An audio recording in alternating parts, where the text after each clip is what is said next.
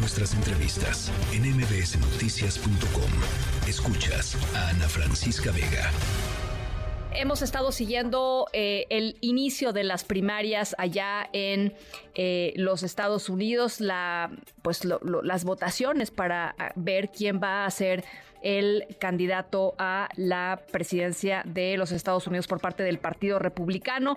Se había bajado hace un par de días el que era pues uno de los más eh, cercanos competidores de Donald Trump, Ron DeSantis, que cercanos pues es mucho decir porque estaban todos a más de 30 eh, puntos de, distancia. Hoy se llevan a cabo, hoy se están llevando a cabo... Eh, y ya hay primeros resultados del caucus de Nueva Hampshire. Es eh, importante eh, este caucus para, pues para ver qué va a suceder con Trump y también para ver si eh, Nikki Haley, la, otra contendiente, pues va a seguir en, esta carrera con un puntero importante en Donald Trump. Francisco Villalobos, me da mucho gusto platicar contigo, periodista ya en Estados Unidos. ¿Cómo estás, Francisco?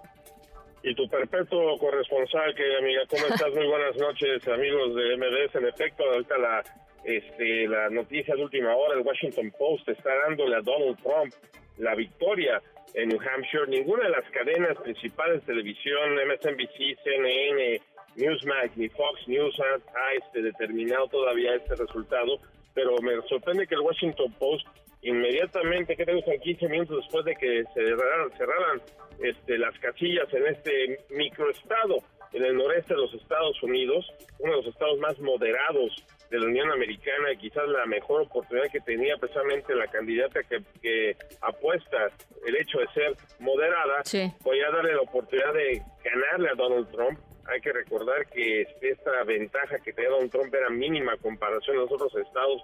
Estamos hablando de Nikki Haley, la ex embajadora de la de las este, Naciones Unidas bajo la administración de Donald Trump, y especialmente como se bajó del, del autobús Ron DeSantis, el gobernador de la Florida, quien apuntaba para ser el, el que iba a tomar el bastión republicano rumbo a las elecciones del 2024, el domingo anunció que salía de la contienda, este eh, daba esta, digamos, esta recta, esta oportunidad a Nikki Haley, pero según el Washington Post afirma que Donald Trump se lleva New Hampshire, hay que ver si qué tan contundente es esta derrota, porque un segundo lugar mínimo, o sea, digamos, si no hay una diferencia muy grande, Ana Francisca, quizás todavía Nikki Haley pueda sobrevivir el mes que les queda de aquí a las próximas primarias que son en su estado de Carolina del Sur.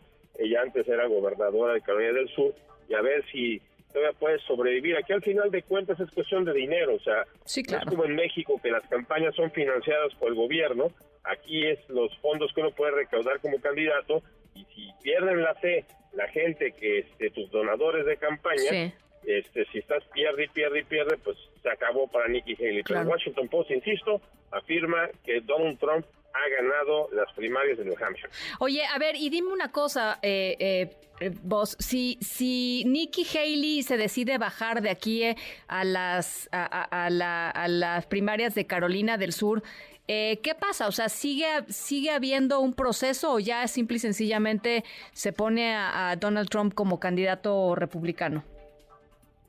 Pues el proceso tiene que seguir porque al final de cuentas Donald Trump ahorita, ahorita todavía no se le han dado oficialmente los resultados de New Hampshire, por mucho que diga lo que diga el Washington Post, tiene 20 delegados de los 1.215 que necesita. Antes de llegar a la convención en Milwaukee, la convención republicana. Entonces, esto tiene que seguir, aunque, o sea, básicamente este Donald Trump irá, digamos, a dar sus discursos. Solo. Ya no habrá otros candidatos que vayan a exactamente, ya no va a debatir con nadie, va a ser el candidato por default, por decirlo así, este, republicano, y este y ya por lo menos esto en cierto modo le favorece a la Casa Blanca, porque ya pueden definir exactamente lo que de antemano todo el mundo sabía que iba a ser la revancha entre Donald Trump y Joe Biden, y ya enfocarse directamente a hacer una campaña diseñada para poder vencer una vez más a Donald Trump. Híjole, pues qué, qué situación más complicada.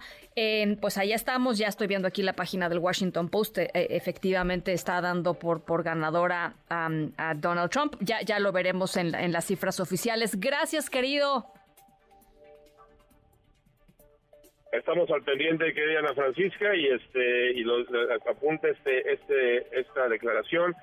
Donald Trump contra Biden, gana Biden, apunta la hora y fecha que estamos diciendo esto, lo comentaremos en el futuro si Dios quiere, compañero. Un fuerte abrazo. Pues, abrazo, abrazo de vuelta, mi queridísimo Francisco Villalobos, mejor conocido como Boss.